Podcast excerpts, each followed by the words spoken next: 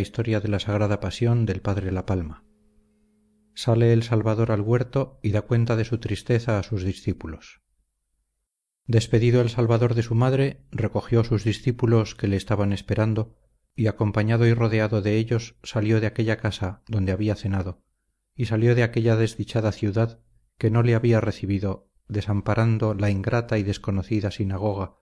y dejándola en la eterna noche y ceguedad en que hasta hoy persevera y salió camino del monte de las olivas de la otra parte del torrente de cedrón adonde otras veces solía ir por las noches a tener oración. Yendo pues andando y mirándolos a todos les dijo todos vosotros os habéis de escandalizar esta noche y habéis de huir y me habéis de desamparar cuando veáis lo que ha de pasar por mí díjoles esto el salvador hablando como se suele hacer según el tiempo y ocasión presente de lo que traía más atravesado en su corazón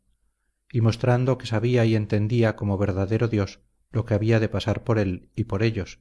y que de su propia voluntad se iba a la muerte no por fuerza ni por ignorancia ni por engaño.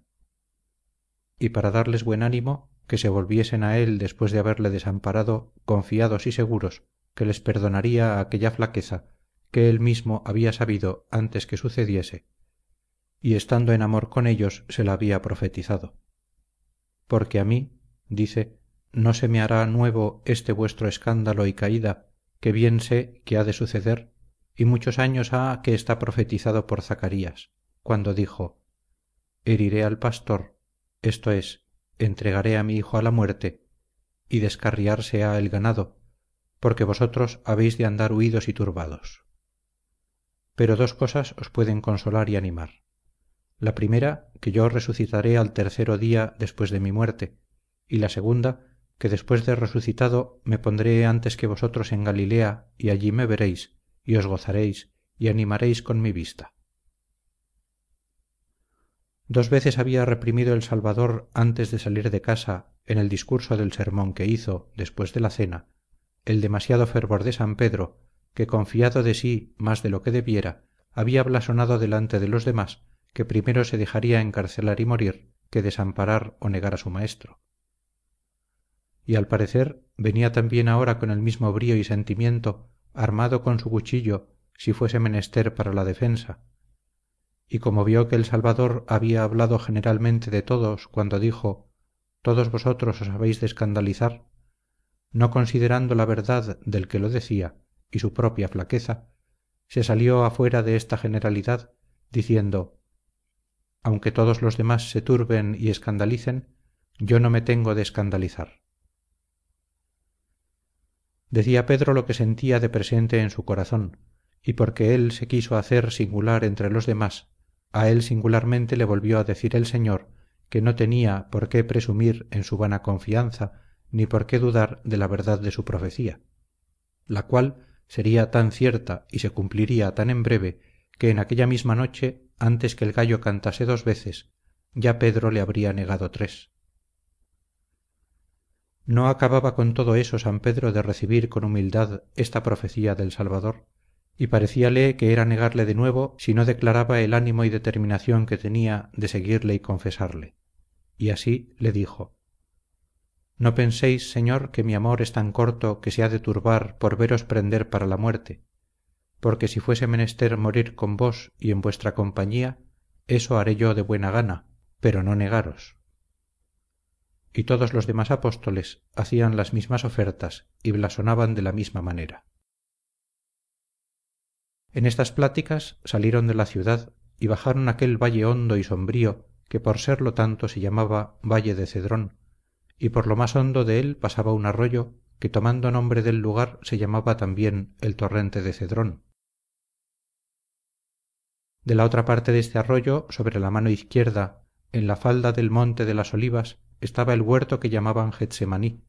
al cual por estar tan solo y apartado solía el salvador acudir muchas veces a hacer oración y aunque al pasar de este valle y arroyo se esforzaban los discípulos a mostrar buen ánimo pero de creer es que llevaban mucha congoja y temor porque el valle era hondo y sombrío así por la espesura de los árboles como por los riscos y concavidades del monte. La soledad y silencio era grande la noche escura y cerrada que ya había pasado buen espacio de tiempo desde que judas salió del cenáculo y cuando salió era ya de noche todo lo que se había tratado aquella tarde eran anuncios de traiciones de deshonras de tormentos y de muerte. Pues qué efecto podía hacer todo esto en medio de aquella soledad y escuridad en los corazones de aquellos pocos hombres flacos y desarmados. Llegando pues a la entrada de aquella granja o huerto de getsemaní mandó a los ocho de sus discípulos que se quedasen allí mientras él se retiraba más adentro a hacer oración encargándoles también a ellos que velasen y orasen porque no fuesen vencidos de la tentación. Y llevando consigo a los tres más amados discípulos se retiró con ellos más adentro en el huerto y empezó a sentir un nuevo accidente de un desacostumbrado temor y caimiento de corazón con una profundísima tristeza que le necesitó a comunicarla con los tres discípulos y les dijo triste está mi ánima hasta la muerte que fue tanto como decir tan grande es la tristeza que mi ánima siente que ella sola bastaría a causarle la muerte. Y para mostrar la fuerza de este sentimiento le declaran los evangelistas con diferentes nombres porque le llaman tristeza que es un afecto nacido de la aprensión de algún mal presente y le llaman pavor o temor que nace del mal que espera y lo uno y lo otro la tristeza con el temor y el temor con la tristeza como dos losas pesadísimas apresaron el corazón del señor de manera que causaron aquella congoja mortal que significó el evangelista con el nombre de tedio cuando dijo coepit pavere et taedere traía el salvador muchas causas de congoja y dolor encerradas en su corazón las cuales había sufrido por todo el tiempo de su vida y en este punto con las nuevas ocasiones le apretaron más y se vinieron a declarar de muchas maneras. Porque aunque es verdad que aquella alma santísima desde el primer instante que fue criada vio a Dios claramente y la ley ordinaria de aquel que ve a Dios sea que no pueda tener pena ninguna y que en cuerpo y en alma goce de gloria y bienaventuranza mas porque nosotros pudiésemos ser rescatados con los preciosos trabajos de este Señor fue ordenado que la bienaventuranza y gozo se quedase en la parte superior de su ánima y no redundase en la inferior y en el cuerpo renunciando lo que justamente le era debido de gozo por aceptar y sufrir las penas que nosotros debíamos. Y de aquí nacieron no sólo los dolores de su sagrado cuerpo sino también las tristezas y congojas de su ánima bendita mostrando en todo que era verdadero hombre y dando lugar los sentimientos y afectos en que no había culpa como si fuera solo hombre. Y así como no fue mengua del salvador padecer hambre sed y cansancio y las demás fatigas de su cuerpo así tampoco lo fue padecer tristeza temor y congoja en su ánima. Porque lo uno y lo otro lo padecía voluntariamente y pudiera si quisiera estorbarlo. Y aunque lo padecía voluntariamente y pudiera siquiera estorbarlo no por eso dejó de mostrar en parecerlo que era verdadero hombre y tenía la misma naturaleza como los otros hombres porque así como un hombre que teniendo un recio dolor de estómago o de cabeza tuviese en la mano un remedio tan eficaz que sería cosa infalible y cierta quitársele el dolor luego que le aplicase este tal diríamos que tiene en su mano el remedio de su dolor y que si padece voluntariamente padece. Y con todo eso en tener aquel dolor muestra que es hombre flaco y sujeto a dolores como los demás de esta misma manera podemos filosofar en cristo nuestro señor que aunque podía por virtud de su divinidad y por la visión clara de dios estorbar los dolores de su cuerpo y las tristezas de su alma. Pero mientras no las quería estorbar las mismas causas naturales obraban naturalmente en el alma tristeza y en el cuerpo dolor. Y así padecía por una parte voluntariamente porque pudiendo estorbar su pasión no lo hacía y por otra parte mostraba ser verdadero hombre porque supuesto que no quería estorbar la tristeza los motivos que había eran tan grandes que naturalmente la padecía sin que la humanidad por sí sola la pudiese excusar. Y este por ventura fue el desamparo de que él se quejó estando en la cruz cuando dijo dios mío dios mío por qué me desamparaste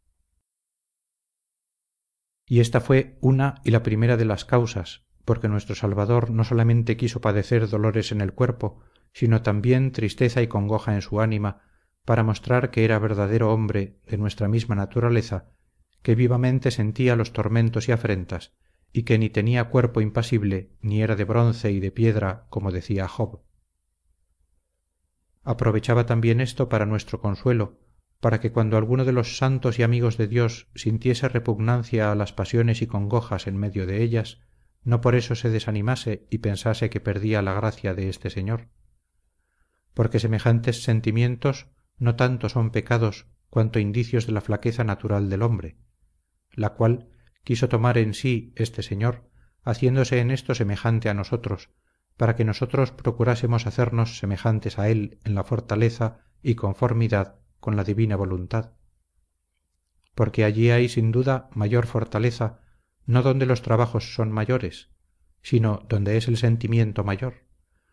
Necenim habent fortitudinis laudem qui stuporem magis vulnerum tolerant quam dolorem. No deben ser alabados de valientes dice san ambrosio los que más padecen pasmo en sus heridas que tristeza o dolor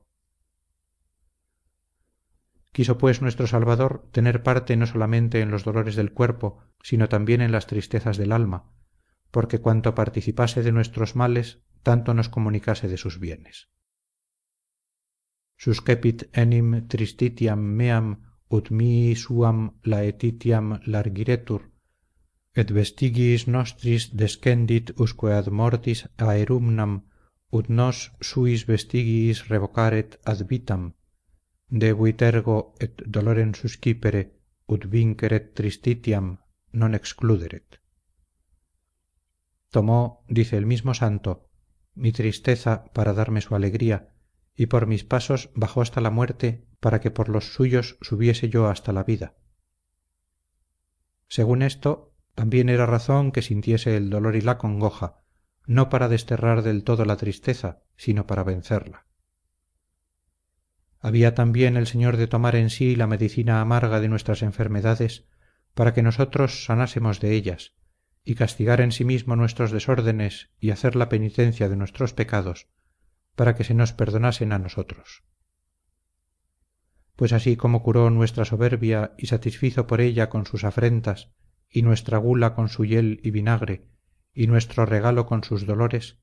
así también lo que interiormente pecamos con el deleite lo quiso curar y castigar con su tristeza.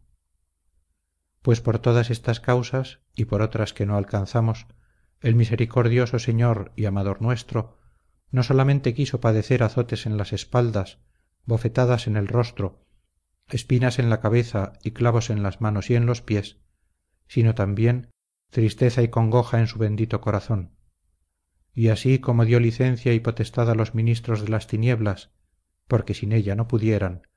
para que ejecutaran en él estos tormentos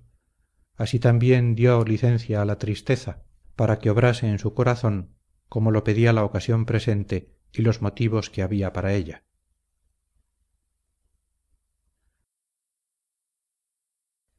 De los motivos de tristeza que tuvo nuestro salvador.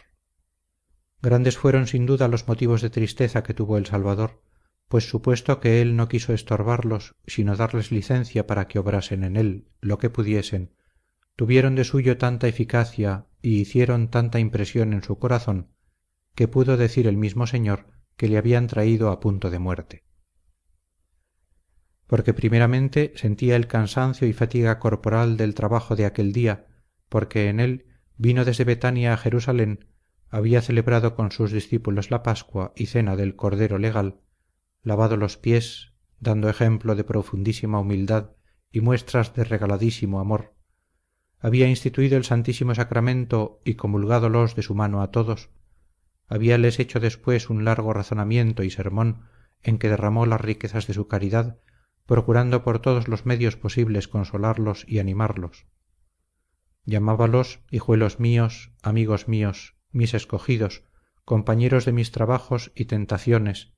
y más unidos y incorporados conmigo que los sarmientos lo están con su vid.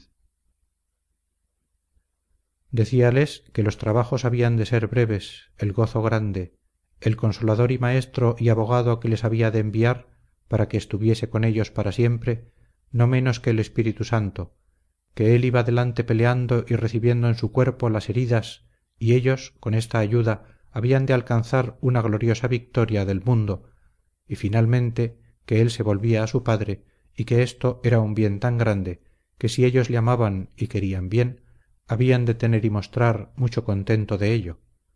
Principalmente que iba a aparejarles el lugar para venir otra vez por ellos y colocarlos en las mansiones eternas.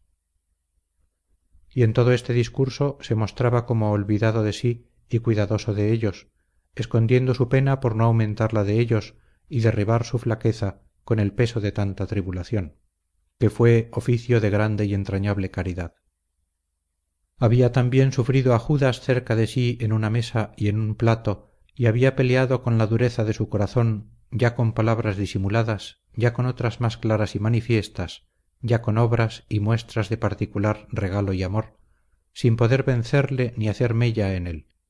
lo cual le daría tanta pena como suele dar naturalmente la preferencia de los enemigos y traidores y por esto diferentes veces y por diferentes maneras declaró aquella noche este sentimiento hasta venir a mostrar en lo de fuera congoja y turbación. Habíase también despedido con suma ternura y dolor de su santísima madre y la compasión con que ella quedaba la llevaba él atravesada en el corazón y en todas estas cosas había procurado reprimirse y hacer rostro a las penas y disimular lo que pasaba dentro de sí por consolar a los suyos y cumplir con las obligaciones de aquella cena postrera. Mas como la tristeza encerrada hace más fuerza al corazón que la padece y naturalmente busca por donde desfogar para tener algún alivio y descanso cuando el señor se vio en la soledad del huerto y desobligado de cumplir con los ocho discípulos que dejaba a la entrada de él dio lugar a la tristeza para que se declarase y al corazón para que descansase y se regalase con el amor y lealtad de los otros tres discípulos más queridos y así se declaró con ellos diciendo triste está mi ánima hasta la muerte y no era consideración de menos dolor ver el odio y la mala voluntad de sus enemigos de la cual nacía no sólo el darle la muerte sino el haber buscado y hallado tantas trazas e invenciones de injurias y de tormentos y haberle tratado en medio de sus angustias con tanta mofa y irrisión porque esto era como de gente que veía la suya y que triunfaba de él como decaído y desamparado de Dios y que decía lo que en su nombre había dicho el profeta en el Salmo Deus de reliquiteum persequimini et comprehendite eum quia non est quiripiat este sentimiento de verse debajo de sus enemigos y que se había llegado la hora en que ellos a toda su voluntad ejecutasen su odio en él representaba el salvador a su eterno padre para llamarle en su ayuda cuando decía vide domine afflictionem meam quoniam erectus est inimicus y si el oír bramar un león o un toro pone miedo y pavor aun a los que están en seguro imaginando lo que haría si pudiese la fuerza natural de aquellas bestias cuánto mayor pavor y congoja causaría en el salvador verse cercado de otras y tan libres y desembarazadas para hacer a su gusto salto en él porque verdaderamente aquel pueblo suyo y regalado se volvió contra él como un león en esta ocasión y como lo había significado el profeta que dijo facta est mi a hereditas mea quasi leo in silva dedit contra me vocem etc y de este odio y mala voluntad de los príncipes y poderosos del pueblo se había dicho también aquella profecía del salmo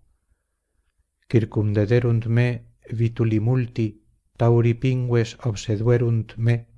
aperuerunt super me os suum sicut leo rapiens et rugiens. Pues esta mala voluntad de sus enemigos que habían de ser sus jueces y todas las trazas y consejos que habían de tomar para su condenación las conoció el señor antes clara y distintamente y como cosa que muy especialmente le había de causar pena y dolor tuvo el espíritu santo cuidado de ponderarlo muchos años antes por el profeta que dijo tu autem demonstrasti mi et cognovi tung ostendisti mi studia eorum et ego quasi agnus mansuetus qui portatur ad victimam etc conoció también el señor que estando cercado de tales enemigos sin poder huir ni escapar de ellos había de ser desamparado de los amigos y conocidos sin tener quien le mirase ni le abonase entre tantas calumnias ni volviese por entre tantas acusaciones ni procurase su vida ni se doliese de su muerte. De lo cual se quejaba él cuando decía considerabam ad dexteram et videvam et non erat qui cognosceret me periit fuga ame et non es qui requirat animam meam pues cuanta congoja y desmayo haya causado en su bendito corazón este desamparo de los amigos y violencias de los enemigos él mismo lo declaró en el salmo cuando dijo sicut aqua effusus sum et dispersa sunt omnia osa mea factum est cor meum tamquanquera liquescens in medio ventris mei sobre todo le era causa de suma tristeza la muerte que tenía tan presente y tan cercana y muerte tan dolorosa y afrentosa y tan vivamente conocida por él. Porque muy distintamente y en particular se le representaban todos los tormentos que había de padecer y aprehendía perfectísimamente con aquella su imaginación nobilísima tan crueles dolores como se aparejaban para el más delicado de los cuerpos. La cual imaginación suele muchas veces afligir y turbar más que la misma muerte y por eso a los que son condenados a ella solemos cubrirles los ojos porque no vean el instrumento que les ha de quitar la vida y procuramos con buenas pláticas y razones divertirlos de la imaginación de este pensamiento usando con ellos de este género de misericordia porque juzgamos que no es tan penoso el recibir la muerte como el esperarla y temerla. Pero el salvador que por nuestro amor no quiso en sus dolores ningún alivio acometió cara a cara una muerte tan cruel y quiso no solamente padecer en el cuerpo sino que las aguas de las tribulaciones entrasen también hasta lo interior de su alma como estaba escrito quoniam intraverunt aquae usque ad animam meam pues para esto dio lugar a su pensamiento y empezó a discurrir en el discurso y proceso de su pasión y circunstancias de ella como en cosa que tenía tan presente a la vista de su entendimiento y tan cercana a la ejecución miraba con cuánta pasión los injustos jueces con color de justicia habían de prender la misma justicia y con cuánta soberbia los viles gusanos habían de desacatar al rey de todos los siglos y con cuánto atrevimiento los esclavos del pecado habían de atar al señor de la verdadera libertad. Pensaba con cuánto tropel y deshonra le habían de llevar a casa del príncipe de los sacerdotes por las calles públicas de jerusalén donde él había obrado tantas maravillas y cómo los sacerdotes ciegos de su codicia y ambición habían de solicitar testigos para que dijesen falso testimonio contra él. Púsosele delante como habían de mandar a sus ministros que le escupiesen y le burlasen y diesen bofetadas y cómo los desventurados hijos de ira habían de emplear la suya en herir afrentosamente al señor de la majestad. Vio cómo había de ser entregado a pilatos y al pueblo gentil y cómo el presidente por vanos respectos del mundo le había de remitir al rey herodes y cómo había de ser mofado y tenido por loco de sus cortesanos y cómo vuelto a pilatos había de ser azotado y entregado a los soldados y gente de guerra para que con escarnio y baldón de burlas coronasen de espinas al rey verdadero. Y discurriendo más adelante vio cómo le habían de sacar condenado de casa de pilatos con público pregón y con la cruz a cuestas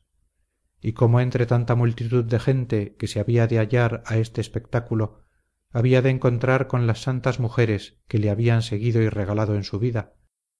Y entre ellas había de ver a su afligida madre y no pudo ser sino que en este pensamiento se enterneciese y le traspasase agudamente la tristeza y dolor su corazón. Y llegando con la consideración al monte calvario vio la manera que había de ser crucificado y cómo aquellos ministros de la justicia y crueles ejecutores de ella le habían de levantar puesto en la cruz desnudo delante del acatamiento divino y de toda la corte del cielo y delante de su bendita madre y en los ojos y a vista de todo el mundo en medio de los salteadores. Púsosele delante aquel intenso dolor en que más de tres horas había de estar colgado en la cruz desamparado de los amigos y escarnecido de los enemigos y que finalmente a vista de su eterno padre y en presencia de su santa madre había de venir a expirar en el tormento. Y con la viva representación de una muerte con tantas circunstancias de afrenta y dolor fue tanto el que sintió en su corazón que de espanto de él empezó a temblar y temer y desmayársele el corazón y deshacérsele como cera con la fuerza de la tristeza coepit pavere et moestus esse. Y para descansar con sus tres amados discípulos les dijo triste está mi alma hasta la muerte congojas tengo y tristezas como de muerte siento penas y apreturas que bastan a dar la muerte. Sufríos un poco aquí yo os lo ruego y perseverad conmigo y velad y estad despiertos y hacedme en este aprieto buena compañía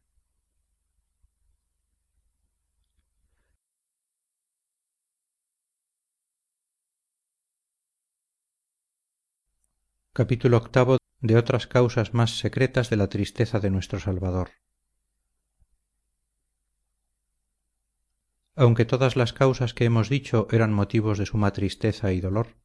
no fueron con todo ello parte para que el salvador no se ofreciese prontamente a la muerte por la obediencia de su padre y la salud de los hombres como se había ofrecido desde el primer instante de su concepción.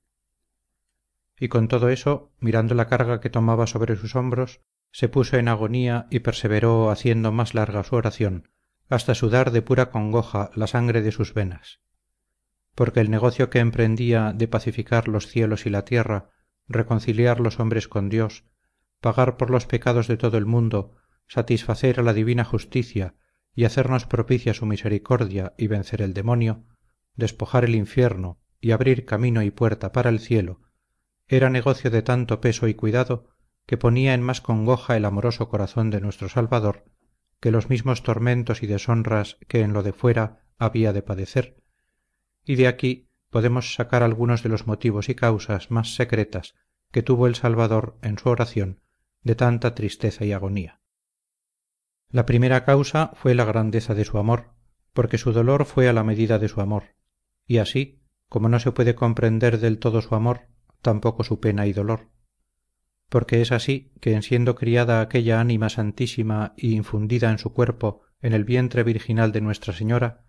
luego vio tan claramente como ahora la divina esencia y en viéndola juzgó ser digna de toda honra y servicio y así lo deseó con inefables fuerzas de amor que le fueron dadas para amar. Mas como también vio todas las ofensas que los hombres habían hecho contra Dios desde el principio del mundo y las que habían de hacer hasta la fin de él fue tan entrañable su dolor de ver ofendida la divina majestad cuán grande era el deseo que tenía de verla servida. Y como no hay quien pueda alcanzar la grandeza de este deseo tampoco hay quien pueda alcanzar la grandeza de aquel su dolor. Y así leemos de algunos que tanto arrepentimiento tuvieron de haber pecado que no pudiendo caber en ellos tanto dolor perdieron la vida. Qué dolores obró en ti señor aquel amor sin medida que a dios y a los hombres tuviste pues que una centella de este amor infundida en los corazones de aquéllos les apretó tanto que los hizo reventar como pólvora. A esta primera causa del amor de dios es consecuente otra del amor grandísimo que tenía este señor a los hombres. Y como él solo sabía conocer y estimar dignamente cuán grande mal es estar en desgracia de dios y haber de carecer para siempre de su gloriosa vista y compañía así se congojaba sobremanera de ver a los que en tanto quería en tan grave y manifiesto peligro. De manera que ver a dios ofendido y a los hombres perdidos por el pecado era cuchillo de dos filos que entrañablemente lastimaba su corazón por el amor que a él tenía por sí y a los hombres por él deseando la satisfacción de la honra divina y el remedio de los hombres aunque fuese muy a su costa. Porque si el apóstol dice de sí que le consumía más la solicitud y cuidado de las iglesias que le fatigaba allá dentro que todos los trabajos y persecuciones que padecía por defuera y que cuando alguno flaqueaba él se enflaquecía y cuando era él escandalizado él se abrasaba qué padecería dentro de sí aquel señor que tenía tanto mayor caridad que el apóstol demás de este dolor que atravesaba el corazón de cristo nuestro señor de ver a dios ofendido y a los hombres condenados había otro que no le causaba menores congojas el cual era haberse hecho cargo de todos los pecados de los hombres para satisfacer las injurias de su padre que estaba ofendido y pagar las deudas de sus hermanos que estaban condenados.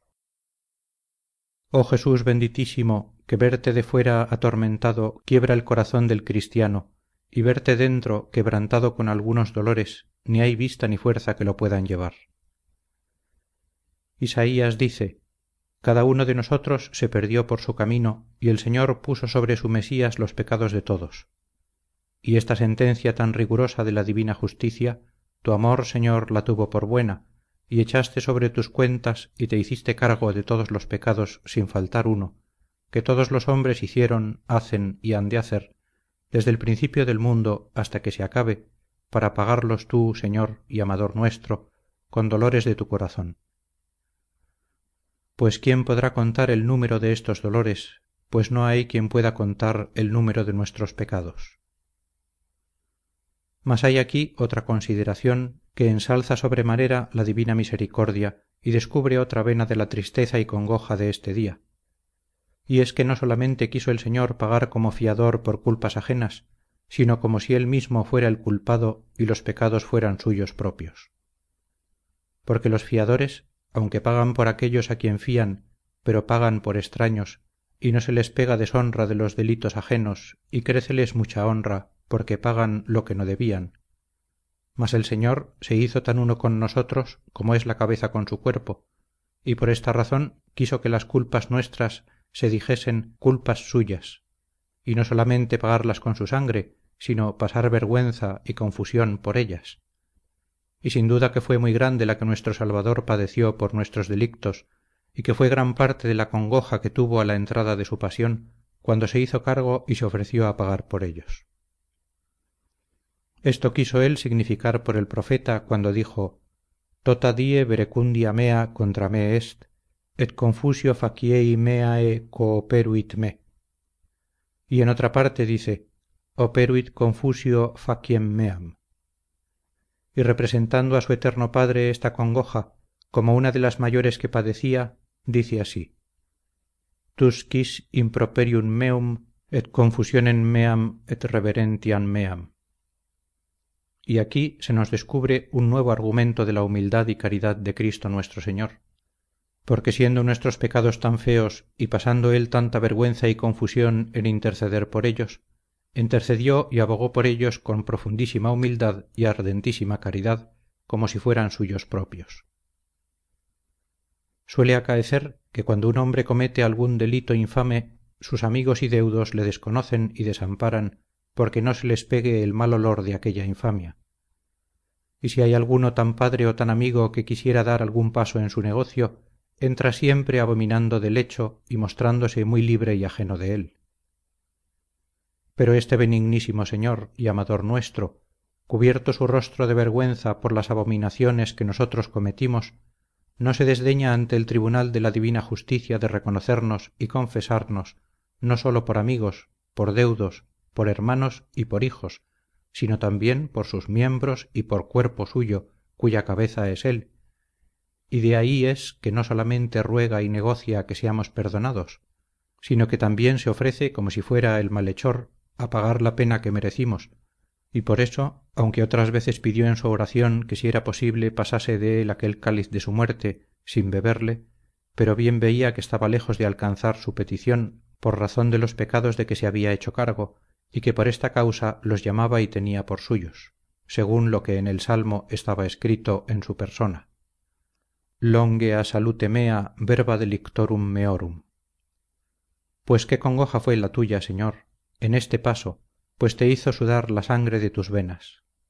Y qué vergüenza pasarías siendo tan honesto cuando vieses relatar en el acatamiento de dios cosas tan feas haciéndosete el cargo a ti como si fueran culpas tuyas. Ay de nosotros porque las hicimos no parece que podían ser mayores las congojas de nuestro salvador si no las hiciera crecer nuestro desagradecimiento y mala correspondencia que es la cosa que más aflige a los que hacen beneficios y tienen amor. Porque el ver que había de haber tantos que no conociesen ni estimasen ni agradeciesen este beneficio ni se aprovechasen de remedio tan costoso y que después de haber dado su sangre para medicina de nuestras dolencias y para hacer lejía con que purificar nuestras manchas hubiese con todo eso tantos que por no curarse muriesen eternalmente y tan pocos que lavasen sus vestidos en la sangre del cordero. Esto era una cosa que lastimaba el corazón de este señor más de lo que con palabras se puede declarar. Aquí sintió de nuevo los pecados de los hombres como de gente que pisaba su sangre y despreciaba su amor y desestimaba sus beneficios. Y mucho más los pecados de aquellos que por ser cristianos o religiosos o por haber recibido mayores dones de Dios era mayor y más feo su desagradecimiento. Y si los que mucho aman se afligen notablemente cuando les responden con desamor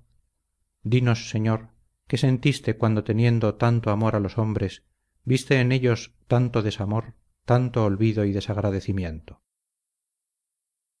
demás de lo dicho tuvo el señor otro motivo de dolor que declara mucho su amor y para nosotros es de mucho consuelo. Porque vio claramente los caminos que habían de llevar sus escogidos para conseguir el fruto de su redención. Allí se representaron muy en particular y por menudo sus tentaciones y luchas sus ayunos y vigilias sus persecuciones y penitencias sus trabajos y cansancios sus injurias y deshonras y sus dolores y martirios todas estas cosas no las miró como ajenas sino como pasiones propias suyas porque en la verdad le tocaban de muchas maneras.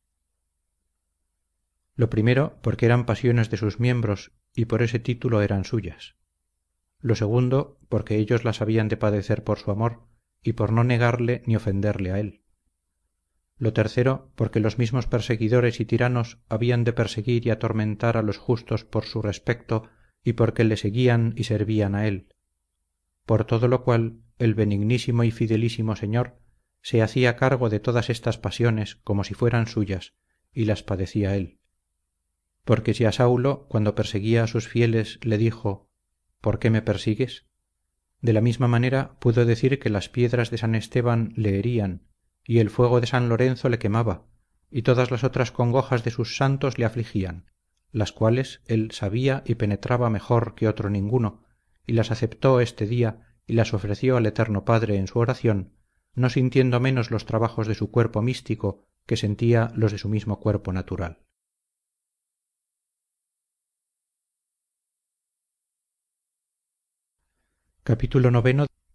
Hace el salvador oración en el huerto y suda sangre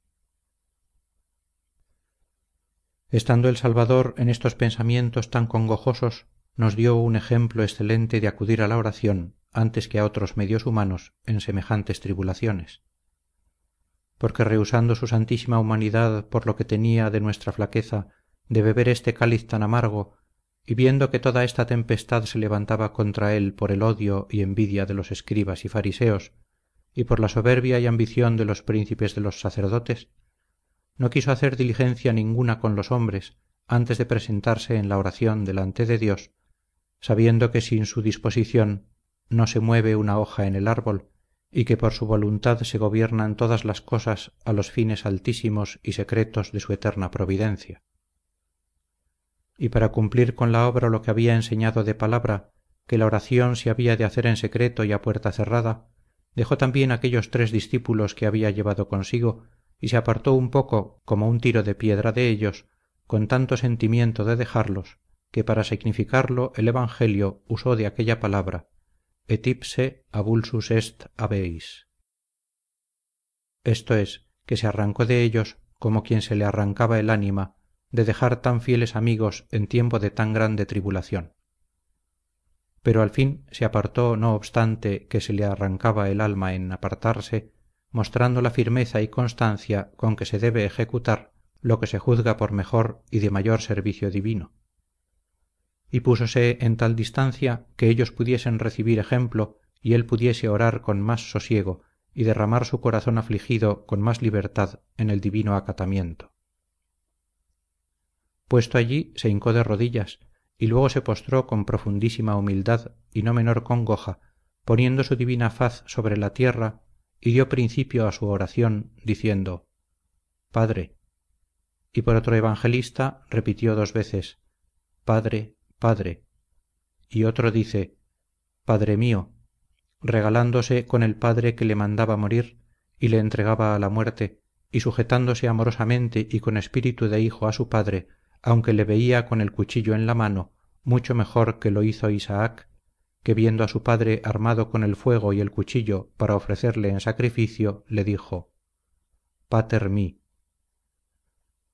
enseñónos también un grande remedio para esforzar en todos los trabajos nuestra confianza y es reconociendo las entrañas de padre con que dios nos aflige y nos castiga y llamándole a boca llena padre padre dijo pues el señor padre padre y padre singularmente mío que soy tu hijo natural. Si es posible o como dijo otro evangelista si tú quieres esto es si con tu voluntad y queriéndolo tú es posible suplícote que no beba yo este cáliz como si dijera yo no quiero cosa que tú no quieras lo que tú no quieres eso aunque sea por sí mismo muy fácil es para mí como imposible. Y por tanto señor lo que te pido es con condición que tú lo quieras y si queriéndolo tú se puede hacer. Lo que yo querría es no beber trago tan amargo. Y para enseñarnos que el sentir dificultad y repugnancia a los trabajos y tristeza y agonía con ellos y desear según la carne excusarlos y huir de ellos no disminuye un punto de la perfección de la virtud como esté la voluntad sujeta perfectamente y conforme con la de Dios por eso después de haber mostrado por una parte la tristeza y repugnancia natural de su santa humanidad aunque la había significado con tanta cortesía y resignación diciendo si era posible y si su padre lo quería así con todo eso hizo fuerza otra vez en lo mismo remitiéndose más expresamente a la voluntad de Dios y como volviendo sobre sí dijo veruntamen non sicut ego volo pero no se haga señor como yo lo quiero sino como lo quieres y ordenas tú. Oh ejemplo digno de ser recibido y imitado con toda reverencia y humildad. Porque considera que el que aquí ruega es hijo natural y unigénito de Dios hijo amantísimo sobre todo amor hijo obedientísimo en quien su padre se había siempre agradado y a quien ruega es a su mismo padre y padre todopoderoso en cuya voluntad estaba todo lo que se le pedía y sobre lo que ruega es sobre su muerte y sobre muerte tan cruel y afrentosa y sobre muerte que no merecía. Y con todo eso mira la reverencia con que habla y la templanza con que pide que no se determinó a pedir si no es que fuese así su voluntad y en negocio tan grande cual nunca se vio. El hijo amantísimo no quiere lo que su carne sino lo que quiere su padre y nosotros viles esclavos y que por nuestras culpas merecemos cualquier castigo no miramos sobre qué y con qué causa y con cuánta determinación pedimos y somos importunos. Aquí nos da nuestro soberano maestro hecha la oración para que después de haber representado al eterno padre nuestros deseos digamos con toda resignación y reverencia veruntamen non sicut ego volo sed sicut tú acabada la oración vino el salvador a visitar y requerir a sus discípulos que con el cansancio y tristeza estaban dormidos haciendo en esto oficio de superior solícito y vigilante para despertarlos y prevenirlos para el encuentro que esperaban. Y no dejaría de causarle mucho sentimiento ver que vivo y despierto andaba judas en la traición y que remisos y dormidos estaban los suyos en la oración. Y porque pedro había mostrado mayor animosidad y presunción ofreciéndose más arrojadamente a las prisiones y a la muerte en razón de no desamparar a su maestro y no acababa de reconocerle y humillarse con lo que otras veces le había dicho amonestándole de la flaqueza y cobardía en que aquella misma noche había de tener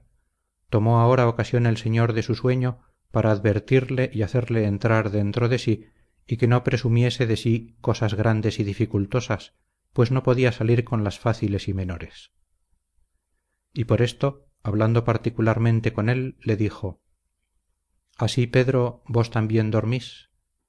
Vos decíades que siendo conmigo y en mi compañía estábades dispuesto para prisiones y muerte y ahora no habéis podido velar conmigo y en mi compañía siquiera por espacio tan pequeño. Conmigo digo que estoy velando y orando y agonizando y sudando sangre. Conmigo que cuando yo durmiera y descansara habíades vos de velar en mi defensa y esta es la fuerza que tiene aquella reprensión tan sentida y tan amorosa. Simon dormis non potuisti una hora vigilare mecum.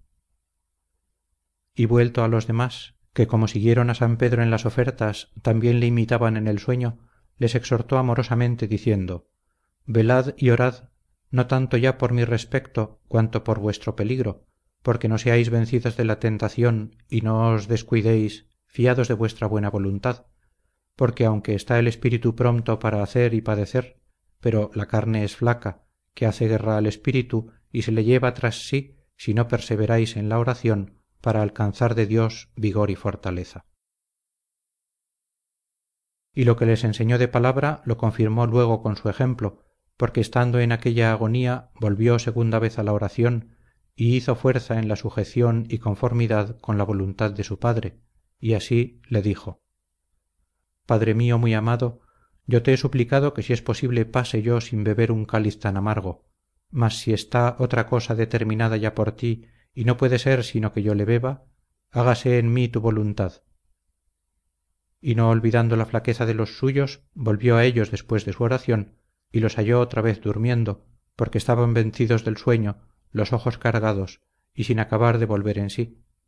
y así daba a entender cuán flacos habían de estar después en la ocasión los que tan poco antes estaban tan dormidos en la oración y el manso y prudentísimo maestro no quiso decirles nada por no afligirlos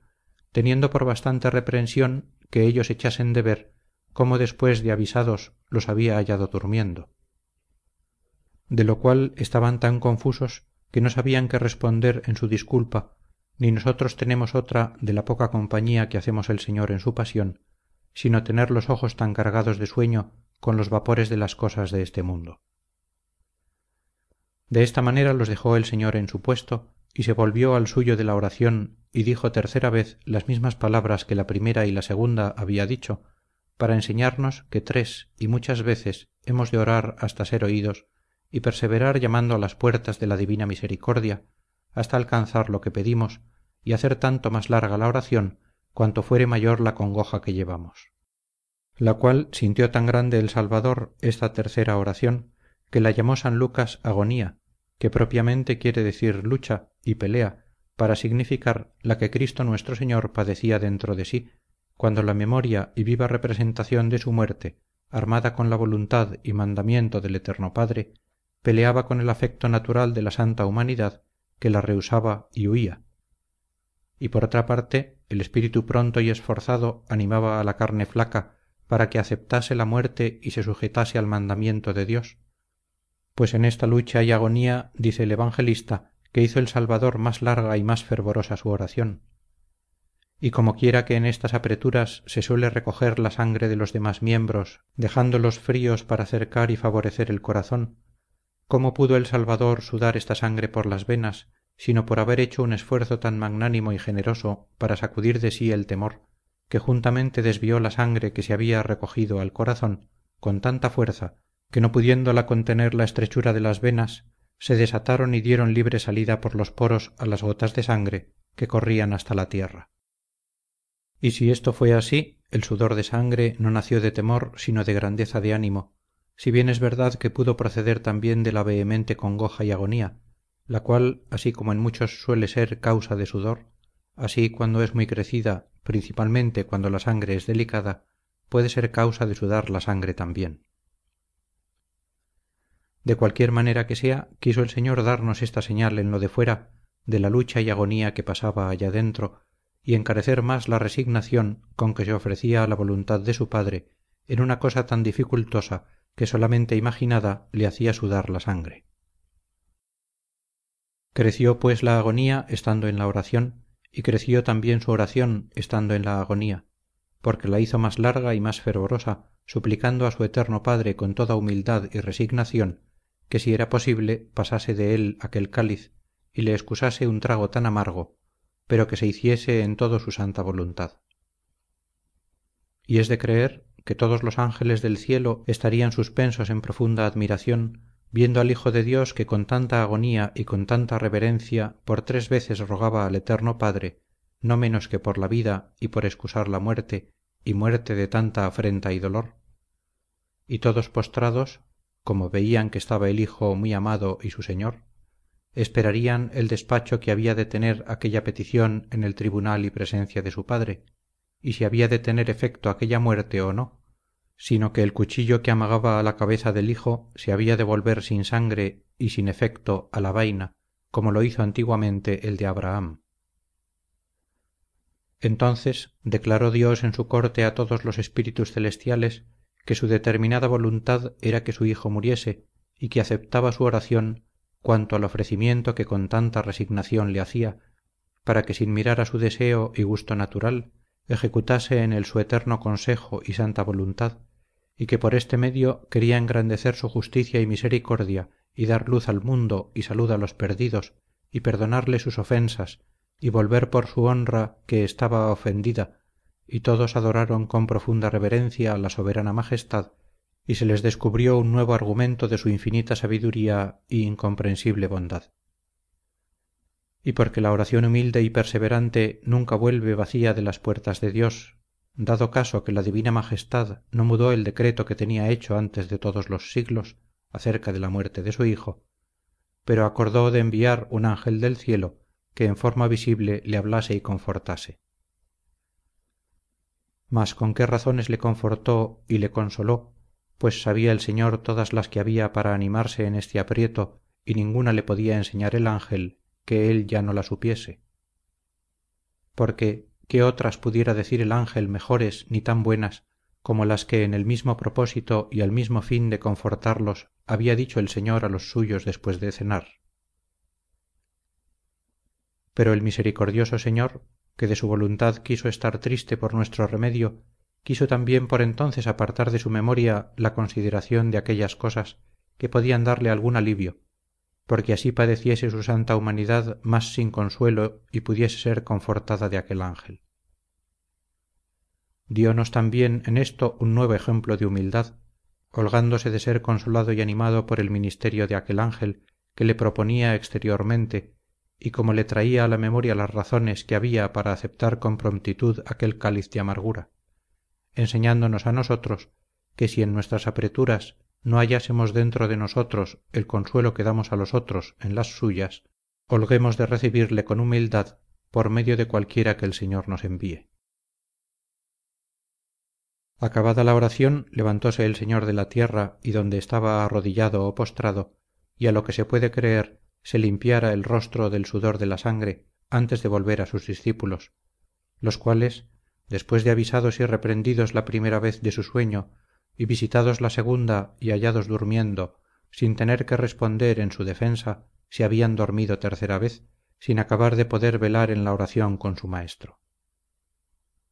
Pues hallándolos así dormidos de puro cansancio y tristeza los despertó con una grave y mansa ironía diciendo dormid ahora y descansad como si dijera buen tiempo buen lugar buena ocasión por cierto para dormir. La tierra fría la noche escura el aire helado los enemigos a la puerta que vienen a prenderme. Dormid y descansad si podéis. Hasta ahora yo os he pedido que veléis conmigo y en mi compañía. Agora por cierto ya por mí si queréis dormíos que aunque queráis no podréis. Y luego con palabras sentidas y graves les dijo ea basta lo dormido. Que os dormís catad que ya no hay tiempo de dormir porque ya es llegada la hora en que tengo de ser entregado en manos de los hombres facinorosos y perdidos. Y no es de olvidar que entre las demás penas sintió el salvador en este punto la injuria del apóstol que le vendía que aunque le dolía la malicia de los judíos pero mucho más la de judas y el ser vendido no por cualquiera de sus discípulos mas por uno de los doce que era su apóstol y su compañero y que cada día comía con él y no por precio de mucho valor sino por el que le quisieron dar que así dijo el hombre apocado qué me queréis dar que yo os le entregaré y no hubo otra iguala sino la que le quisieron prometer. No quiso disimular el señor el sentimiento que le causaba esta injuria y por eso despertando a los discípulos les dijo que os dormís que el que me ha de vender viene ya muy cerca que no está durmiendo ni ha perdido un punto de solicitud y diligencia. Sus levantaos y vamos y sin mostrar flaqueza salgamos con ánimo al encuentro a los que vienen a buscarnos. En esto nos enseñó el señor dos cosas. La primera que la oración siempre hace buenos efectos y nunca sale el hombre vacío del acatamiento de dios porque aunque no tenga consolación como no la tuvo el señor sino congoja y desconsuelo pero saca buen ánimo y esfuerzo para padecer y vencer cualesquiera dificultades y tentaciones la segunda que si bien es necesario derramar nuestro corazón y descubrir nuestras congojas y representar nuestras repugnancias y temores en el acatamiento de dios como lo hizo el salvador y como lo hacía david cuando decía efundo inconspectu eius orationem meam et tribulationem meam ante ipsum pronuncio pero puestos en la ocasión del trabajo es menester hacer rostro y mostrar valor a los hombres o a los demonios que nos persiguen.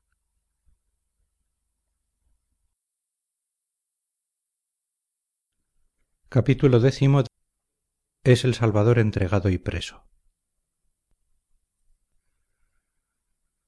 Luego que el falso apóstol judas arrebatado del demonio se salió del cenáculo y se apartó de los demás discípulos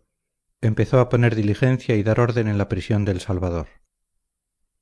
andaría de casa en casa por los pontífices y cabezas de aquella sinagoga ofreciéndoles el cumplimiento de la palabra que tenía dada pintándoles la ocasión que tenían en las manos y dando la traza y orden que habían de tener para que no se les fuese. Y como no creyera en él antes le tenía por engañador y embustero hizo todas las prevenciones posibles para salir con su intento.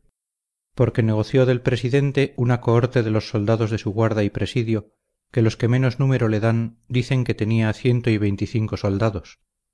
Y pareciéndoles poca esta gente mandaron los pontífices y fariseos que se fuesen con ellos sus criados para que hiciesen mayor cuerpo de ejército y ayudasen en las ocasiones cuando fuese menester. Y porque por falta de cabezas y de gobierno no se perdiese la jornada determinaron que se hallasen presentes algunos de los príncipes de los sacerdotes que entre ellos eran personas de mucha autoridad y de los que en años pasados habían sido sumos sacerdotes. Y en su compañía y para hacer más grave el caso iban muchos magistrados del templo que eran las personas que tenían a su cargo unos la fábrica otros la hacienda otros los sacrificios y ofrendas y cosas semejantes. Todos iban bien armados y apercibidos para lo que podía suceder. Unos con alfanjes y espadas otros que menos podían con buenos palos y bastones llevaban muchas hachas y lanternas para poder caminar y para que con la oscuridad no se les escondiese el señor que para juntar tanta gente y hacer tanto aparato bien se deja entender el fuego que merecía judas y el ruido y alboroto que andaría en la ciudad. Porque si bien lo miramos se juntó ejército de todo género de gentes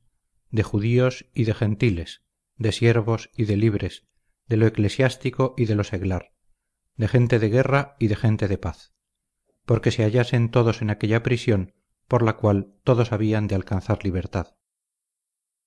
De este ejercicio se hizo judas el capitán y así dice san lucas que uno de los doce que se llamaba judas iba en el primer lugar y delante de ellos. Y en los actos de los apóstoles se dice de judas que fue el capitán de los que precedieron a jesús.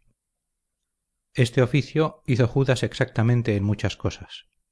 porque lo primero escogió el tiempo de la noche por excusar el alboroto y resistencia que podían hacer las turbas que de día seguían y acompañaban al salvador. Y con esto satisfizo al temor de los pontífices que por no dar lugar a algún alboroto del pueblo querían dilatar esta prisión para después del día de pascua. Lo segundo escogió lugar fuera de la ciudad y en el campo para hallarlo más solo y más lejos de quien le pudiese favorecer porque bien sabía el traidor aquel lugar que muchas veces el señor solía ir allí con los discípulos buscando la quietud y silencio para orar y para tratar con ellos de los misterios más escondidos y secretos. Porque sin duda fuera a buscarle a su casa si pensara que había de estar a aquella hora durmiendo pero fuele a buscar al huerto porque sabía que había de estar orando lo tercero previno a sus soldados de linternas y hachas y de armar las linternas y hachas por la escuridad de la noche y porque si quisiese esconderse en el campo y huir le buscasen y hallasen con ellas. Tanto se encubrió aquella sempiterna luz en nuestra carne mortal que el poder de las tinieblas iba a buscarle con linternas. Las armas eran para poner terror y que ninguno se atreviese a hacerles resistencia y si alguno la hacía para pelear y defenderle el preso con ellas. Lo cuarto les dio la señal así de la persona del salvador para conocerle como del tiempo en que habían de cerrar con él para prenderle lo cual es propio del capitán y la señal que les dio fue la salutación común y ordinaria que se usaba entre los amigos que era dar paz en el rostro lo cual fue de traidor porque como hombre falso y doblado quería hacer a dos manos por una parte entregarles la presa y por otra encubrirse a su maestro y como quien venía de otro negocio entrarse con los demás apóstoles sin darse por entendido que tenía parte en aquella maldad. Lo quinto les hizo la exhortación diciendo quencumque osculatus fuero ipse est tenete eum et ducite caute. Al que yo diere el beso es a quien buscáis. Asidle y llevadle con recato como si dijera porque es de noche y muchos de los que aquí vais no lo conocéis y él es tal que no sería mucho haceros algún trampantojo e írseos entre las manos. Por eso no se menee nadie hasta que yo dé la señal. Al que yo me llegare y diere paz en el rostro aquél es. Llegad luego de presto y prendedle y llevadle con cautela a buen recaudo porque o él con sus malas artes no se os vaya o el pueblo que le tiene devoción no os le quite de esta manera velaría judas en su traición en tanto que los demás discípulos dormían en la oración en lo cual se ve también que los que en el estado de la perfección no son muy buenos de ordinario van a dar como judas en el extremo de la maldad. Empezó pues a marchar el ejército con buen orden fuera de la ciudad hacia el monte de las olivas. Iban los soldados de la cohorte y su tribuno con ellos y muchos de los pontífices y magistrados del templo y otros ancianos y gente de autoridad acompañados de sus criados y ministros y de otra gente que los seguían. Llevaban como hemos dicho hachas y linternas con que resplandecían las armas y judas delante de todos con tanto aparato como si salieran a pacificar la tierra y a prender algún salteador capitán de ladrones. Y llegaron al huerto de getsemaní al tiempo que el salvador después de haber orado la tercera vez estaba hablando con sus discípulos. En esta ocasión quiso el salvador hacer demostración de su divinidad y de la voluntad con que se entregaba a nosotros porque trayendo guía y contraseña para conocerle y tanta fuerza de armas y de soldados para prenderle y queriendo judas disimularse y descubrirse con muestras de falsa amistad ni ellos le conocieron hasta que él se dio a conocer ni le prendieron hasta que se dejó prender ni judas pudo encubrirse entrándose con los demás apóstoles como parece que pretendía. Porque primeramente llegando ya cerca judas se levantó el salvador para salirle al camino y judas con diabólico atrevimiento fingiendo que era discípulo y amigo y no enemigo y traidor le saludó diciendo dios te guarde maestro y juntamente le dio beso de paz usando de aquella señal de amor como instrumento de su traición y el mansísimo señor que era pacífico con los que aborrecían la paz no se desdeñó de recibir aquel beso de boca de judas no sólo para ejemplo de incomprensible mansedumbre sino para mostrar que de su voluntad se entregaba pues no rehusaba la señal que había dado el traidor. Y juntamente para traer así aquel hombre poseído del demonio viendo que no le negaba aquella señal de amor y para corregir con su aliento como divino saludador la ponzoña que traía judas en el suyo juntándose en uno aquellos abrazos nacidos de tan diferentes corazones. Y por no perder ocasión ninguna de hacer bien a quien le hacía mal después de haberle dado aquella significación de amor le amonestó de palabra con tanta dulzura y suavidad no como pedía la gravedad del delito sino como sufría la poca disposición del enfermo porque le llamó por su nombre propio que es señal de regalo y le declaró la gravedad de su delito y esto no exagerando ni reprendiendo sino preguntando que es señal de cortesía y amor cuando le dijo iuda osculo filium hominis tradis como si dijera con muestras de paz me haces guerra con señales de amor me entregas a la muerte el discípulo al maestro y el siervo a su señor. Y luego para moverle más al conocimiento de su culpa le hizo otra pregunta no con menos fuerza de palabras y de amor. Amigo dijo a qué has venido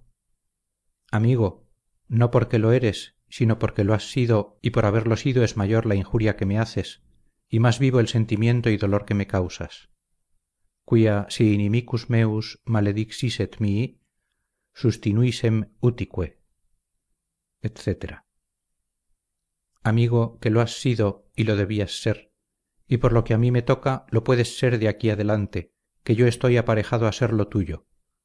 Amigo no porque tienes gana de mi amistad ni porque tus obras merezcan este nombre sino porque lo pide mi amor y las obras que yo hago contigo como si lo fueses. Pues amigo qué intento es éste que traes y qué empresa es ésta a que has venido turbóse sin duda judas de ver que a los ojos de su maestro estaba tan patente su traición y quedó atónito y confuso con respuesta de tanta mansedumbre y no dejándole su mala conciencia juntarse con los otros apóstoles y con discípulos suyos se retiró hacia los soldados y ministros que habían venido con él. Los cuales aunque judas había dado ya la señal que tenían concertada no se movieron de su lugar ni conocieron al salvador porque no se había de hacer esta prisión a su voluntad y como ellos querían sino como lo tenía dispuesto y ordenado el señor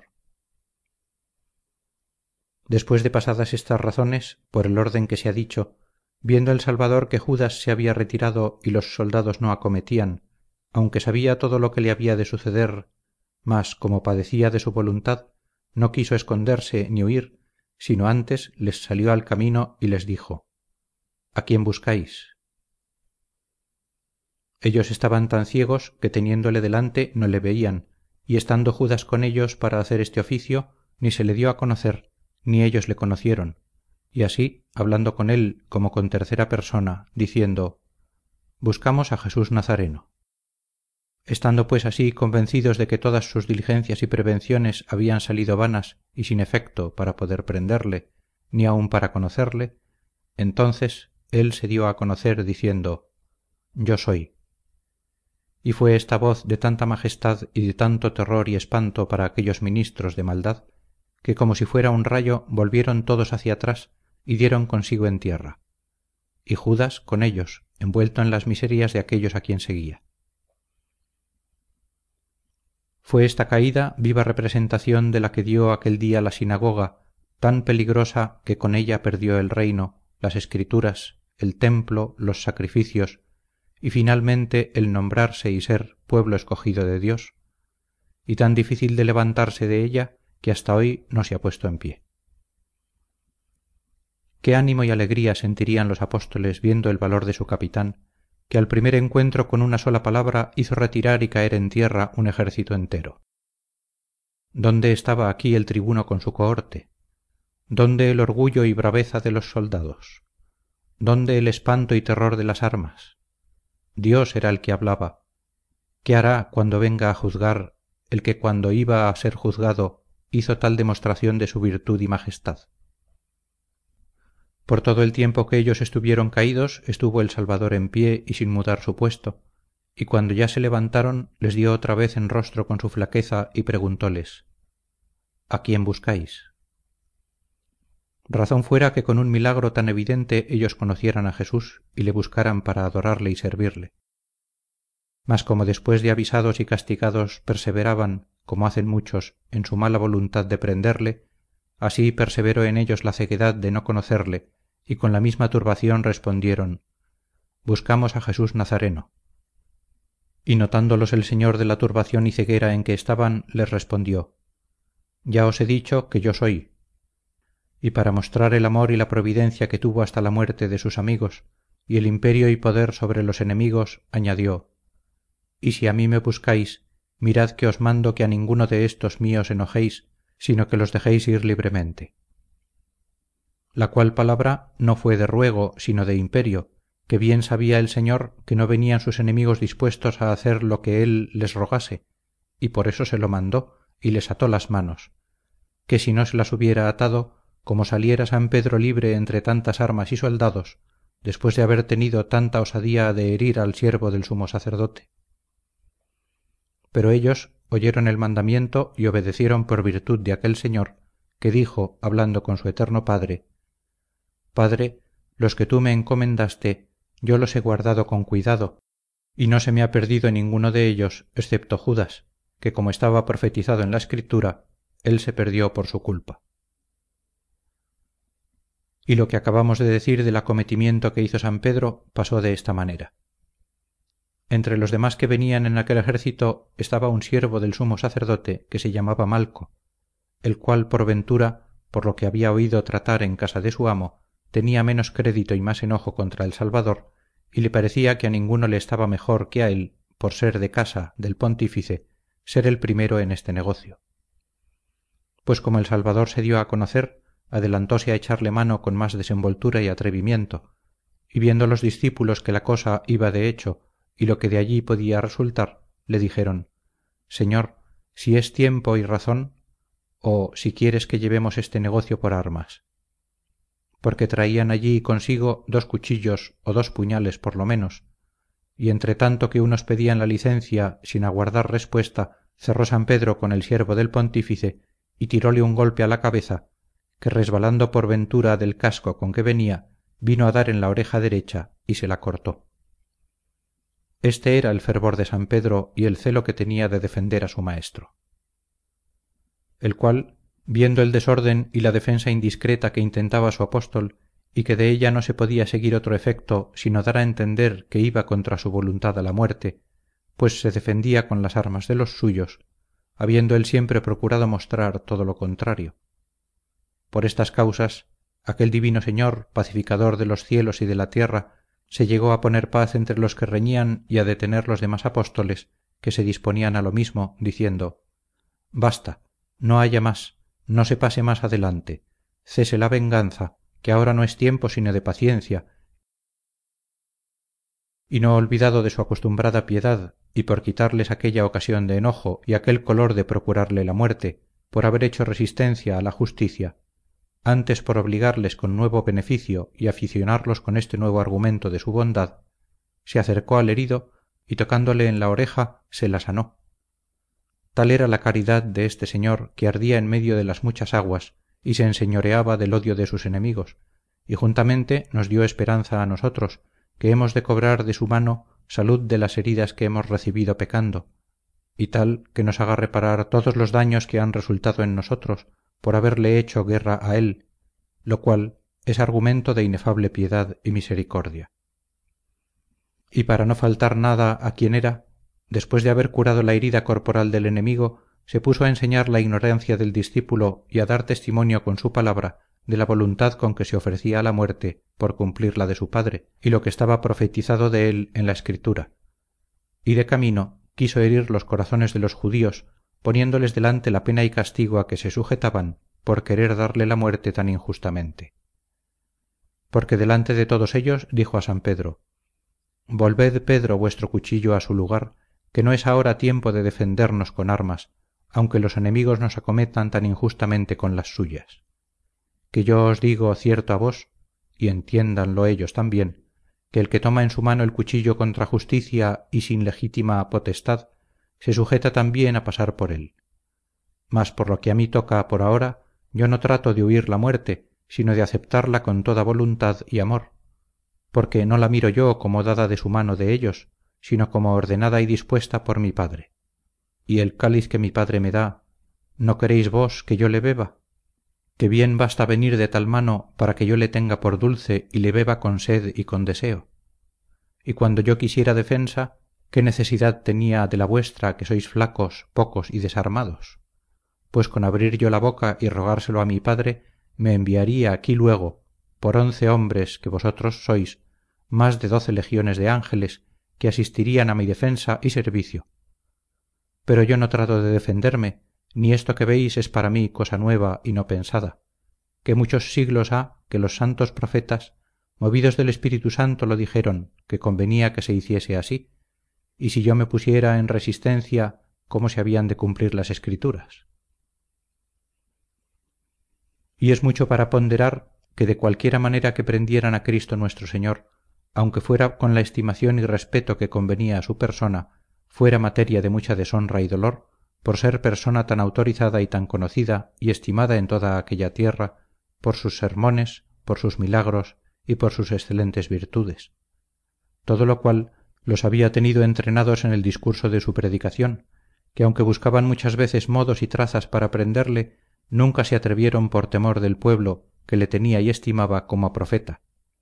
Y siendo esto así salieron de esta ocasión a prenderle no como a profeta ni como a hombre de bien sino como a facinoroso y ladrón y que era menester llevarle a empellones. Y no fue tan pequeña esta afrenta ni la sintió tampoco el señor que la quisiese disimular y callar habiendo disimulado tantas y tan graves en su pasión. Y estaba por otra parte tan pacífico y sobre sí que en aquella hora que le cercaron tantos enemigos con tanta violencia él se puso a razones con ellos y les declaró el sentimiento que tenía de lo que hacían con él y cómo en todo mostraban que andaban turbados y en tinieblas y dijo a las turbas que allí estaban y particularmente a los que habían venido de los príncipes de los sacerdotes ancianos del pueblo y magistrados del templo. Habéis salido de la ciudad a buscarme y prenderme con gente de guerra con mano armada con espadas y lanzas con hachas y linternas y con guía y adalid que me conozca y descubra como si yo fuera ladrón o salteador que anduviera haciendo mal por los campos y me escondiera en las cuevas por los desiertos. Y no es así porque muy a menudo y cada día como dicen estaba públicamente y muy de asiento y de espacio entre vosotros en el templo y en la ciudad donde tenéis vuestro gobierno y justicia. Para qué era salir al campo para buscar al que tenía dentro de la ciudad para qué armas y soldados para el que andaba pacíficamente entre vosotros para qué eran menester malfines para descubrir al que públicamente enseñaba en el templo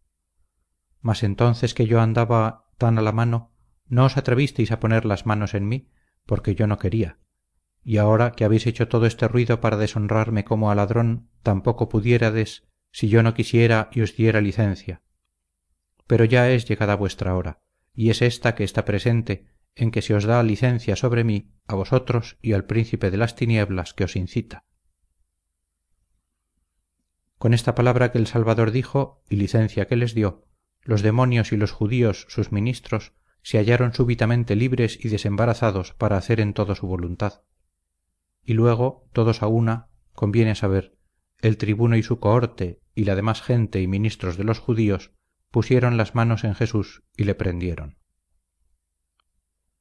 Traían a punto sogas y cadenas y para usar de toda la cautela que judas les había dicho le ataron muy bien con ellas. Ataron al autor de la libertad y por ventura fueron muchos en atarle de los que después libertados por él dirían dirupisti domine vincula mea tibi sacrificabo ostiam laudis la prisión se haría con mucha violencia y con toda la descortesía de palabra y de obra pues dice san mateo que pusieron las manos en él. El pueblo llevaría tanta vocería como suelen tener los vencedores cuando han cogido la presa. Judas se volvería razonando con los sacerdotes y magistrados muy contento del buen suceso de su trabajo y diligencia que le fuera mejor si no hubiera nacido. Los apóstoles escandalizados y turbados de ver lo que pasaba y conjeturando de allí lo que podía ser llenos de miedo y pavor y olvidados de las ofertas que habían hecho después de cenar venida la ocasión le dejaron y huyeron todos. Y era tanto el alboroto y violencia de los que llevaban preso al salvador que al ruido salió un mozo que por ventura estaba ya acostado cubierto con la sábana y desnudo y tratando de prenderle les dejó la sábana en las manos y desnudo como estaba huyó de ellos. Así sucede muchas veces que padecen más los hombres por huir de la cruz de jesucristo de lo que padecieran por seguirla.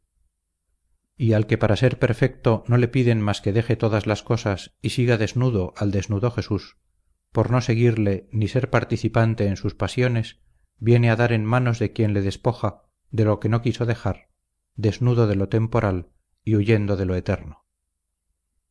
Los apóstoles, derramados por diferentes caminos, vendrían a recogerse a la casa de Sión, de donde habían salido, y darían nuevas a la bendita Madre de todo lo sucedido en el huerto y del estado en que dejaban a su hijo dándole materia de agudo dolor y de altísima contemplación y de perfectísima conformidad con la voluntad de dios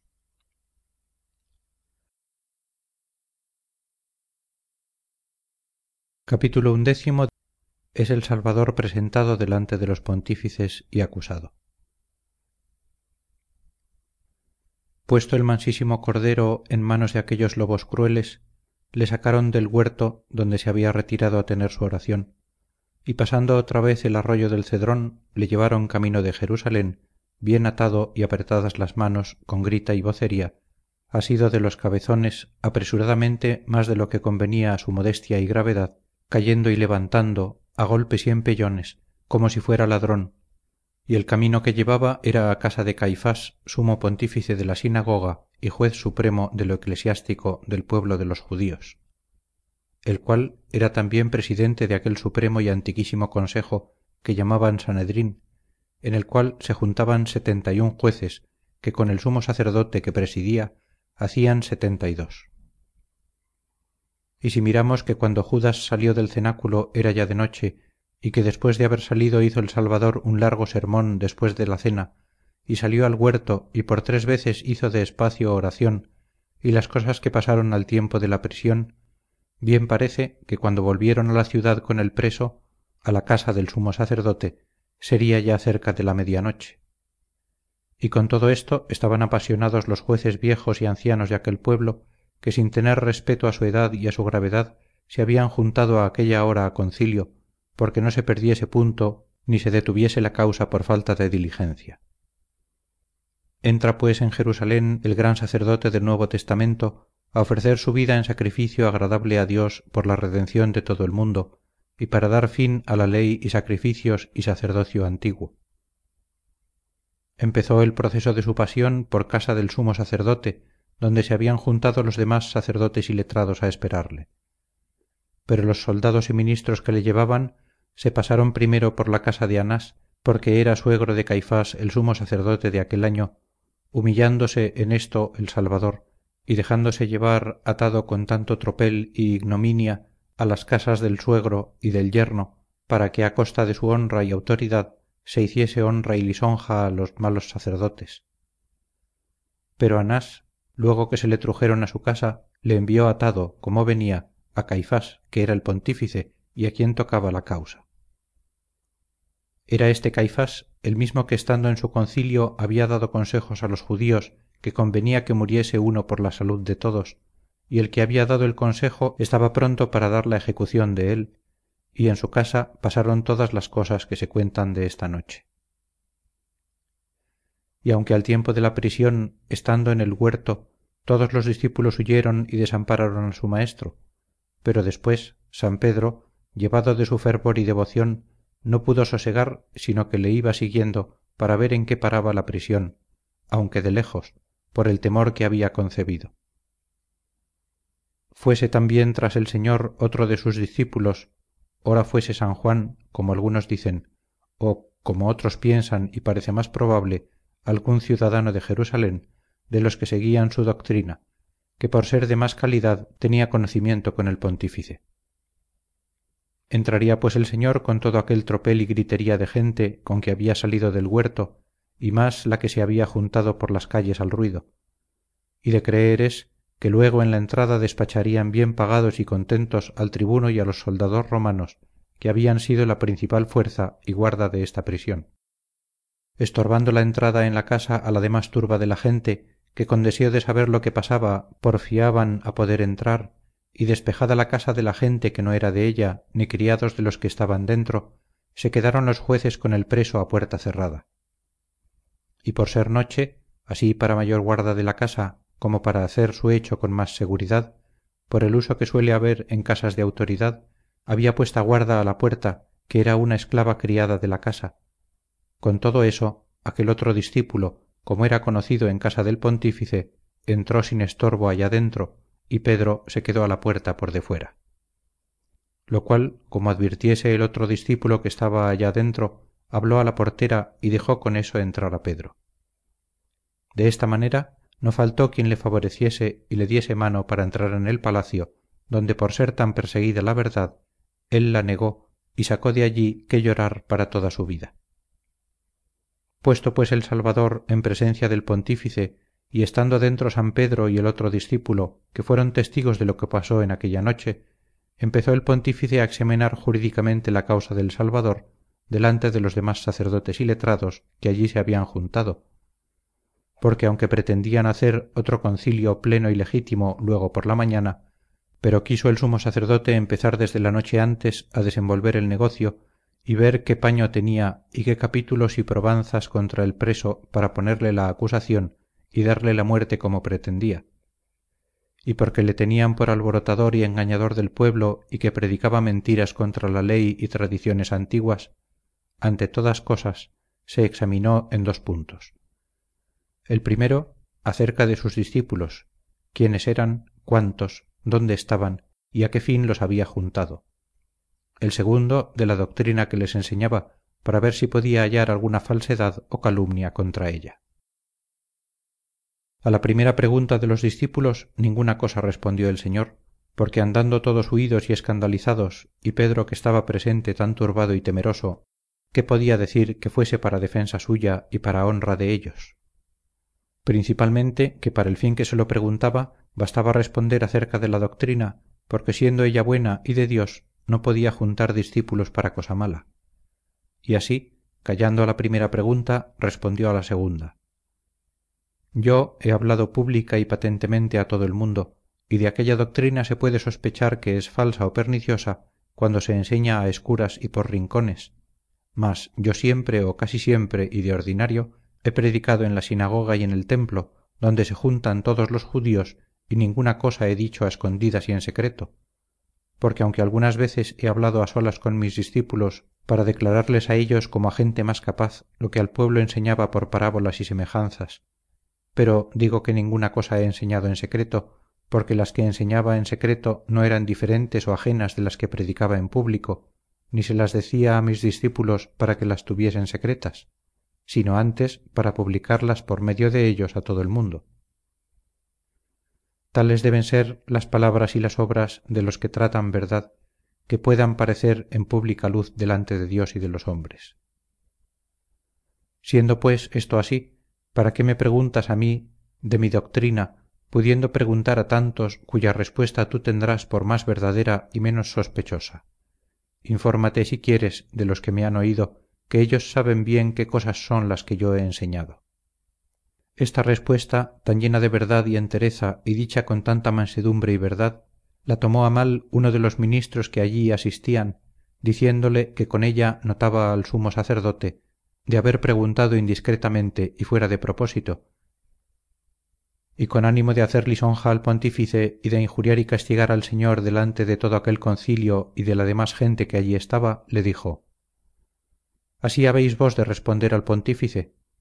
que fue tanto como si dijera mal mirado y descortés con esa libertad y desenvoltura os habéis vos de atrever a hablar con el sumo sacerdote y diciendo y haciendo levantó su mano sacrílega que traía el movimiento y peso de nuestros pecados y dio una bofetada en su divino rostro al señor.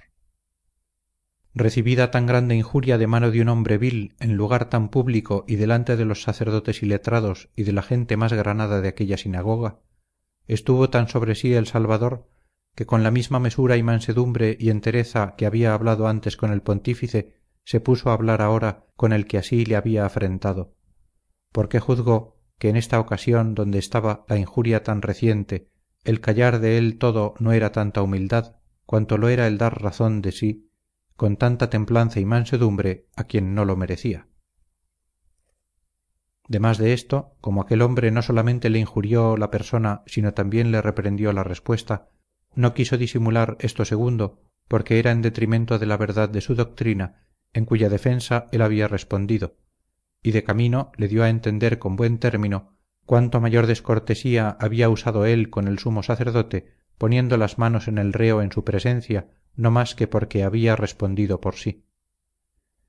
Y cuánta era la pasión del mismo pontífice pues disimulaba su propia injuria por el gusto que recibía de la ajena. Como quiera que si aquel negocio se tratara sin pasión al ministro no le tocaba más que dar el testimonio de lo malo y al juez oírlo y sentenciarlo. Y así le dijo si en mi respuesta o en la doctrina que he predicado hallas alguna cosa mala o digna de reprensión muéstrame cuál es. Y si agora o en algún tiempo yo he hablado mal da el testimonio de ello delante del pontífice pues está aquí presente. Y si en lo uno y en lo otro yo he hablado siempre bien por qué me hieres como si dijera da otra causa de haberme así herido y no digas que por haber hablado mal. Qué respuesta dice san agustín pudo ser más verdadera ni más mansa ni más justificada y puesta en razón si miramos quién es el que recibió esta bofetada por ventura no quisiéramos que al que se la dio o le abrasara el fuego del cielo o se abriera la tierra y le tragara o le arrebatara algún demonio y le arrastrara o que luego fuera castigado con estas penas o con otras mayores. Qué cosa de éstas no pudiera mandar para castigo del sacrílego aquel señor que hizo el mundo si no quisiera enseñarnos la paciencia con la cual es vencido el mundo y si alguno preguntare por qué no dio la otra mejilla al que le había herido en la una como lo había él enseñado a esto se responde que no sólo estaba aparejado a dar la otra mejilla para que se la hirieran otra vez sino todo el cuerpo también para que se le enclavasen en la cruz. Pero enseñónos aquí que aquellos mandamientos de la paciencia evangélica y perfecta no tanto se han de cumplir con vana ostentación del cuerpo en lo de fuera cuanto con la humilde preparación del ánimo en lo de dentro porque bien puede ser que vuelva uno el otro carrillo estando muy airado siendo mejor que respondiera sinceramente la verdad estando aplacado y aparejado con ánimo quieto a sufrir otras injurias más graves. Todo esto es de san agustín. Si se tratara esta causa con justicia y equidad a esta respuesta del salvador se conseguía si era buena aceptarla y si mala refutarla y convencerla. Pero como estaba el juicio pervertido y los jueces apasionados y todo aquel concilio determinado ya de darle la muerte por su envidia y ambición y por el temor que habían concebido de que los romanos habían de destruir su república y templo y el hacer proceso no era más que por dar color a su malicia así buscaban y solicitaban testigos falsos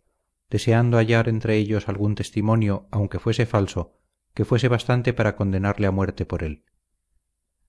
y la vida y doctrina del salvador había sido tal que no daba lugar a fingir lo que ellos pretendían aunque con tanta diligencia lo procuraban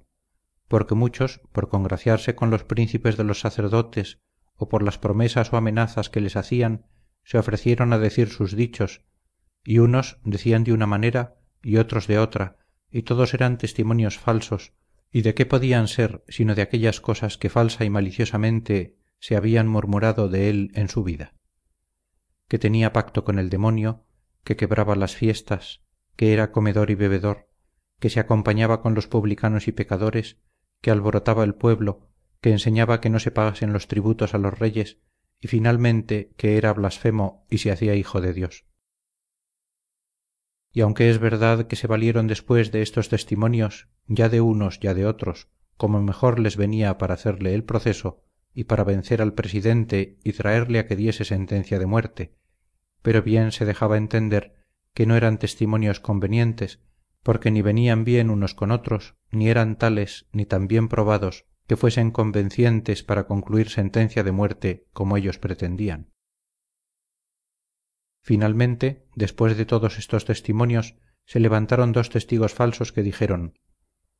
Nosotros le oímos decir a este hombre Yo puedo destruir y con efecto destruiré y desharé este vuestro templo que se edificó con manos de hombres y con industria y trabajo de oficiales y en tres días volveré a edificar y poner en pie otro templo que no esté hecho por mano de hombres. Y este testimonio era falso manifiestamente porque el salvador no había dicho que él podía destruir ni menos que destruiría el templo sino que destruyéndole ellos le volvería él a poner en pie. Lo segundo él no hablaba del templo material sino del templo de su cuerpo dando a entender que después que le hubiesen ellos quitado la vida él al tercero día se volvería a resucitar y ellos para torcer el sentido y mostrar que había hablado de aquel templo material añadieron aquellas palabras destruiré este templo hecho con manos y volveré a edificar otro que no esté hecho con manos etc y así fue falso testimonio compuesto maliciosamente por ellos pues mudaron y añadieron las palabras de como las había dicho el salvador y pervirtieron el sentido y la intención con que las había dicho como les pareció que convenía para hacerle más odioso con el pueblo y para dar más ocasión a los jueces que le querían condenar. Pero no salieron con su intento porque demás de ser el testimonio falso no era bastante ni a propósito para condenarle a muerte por él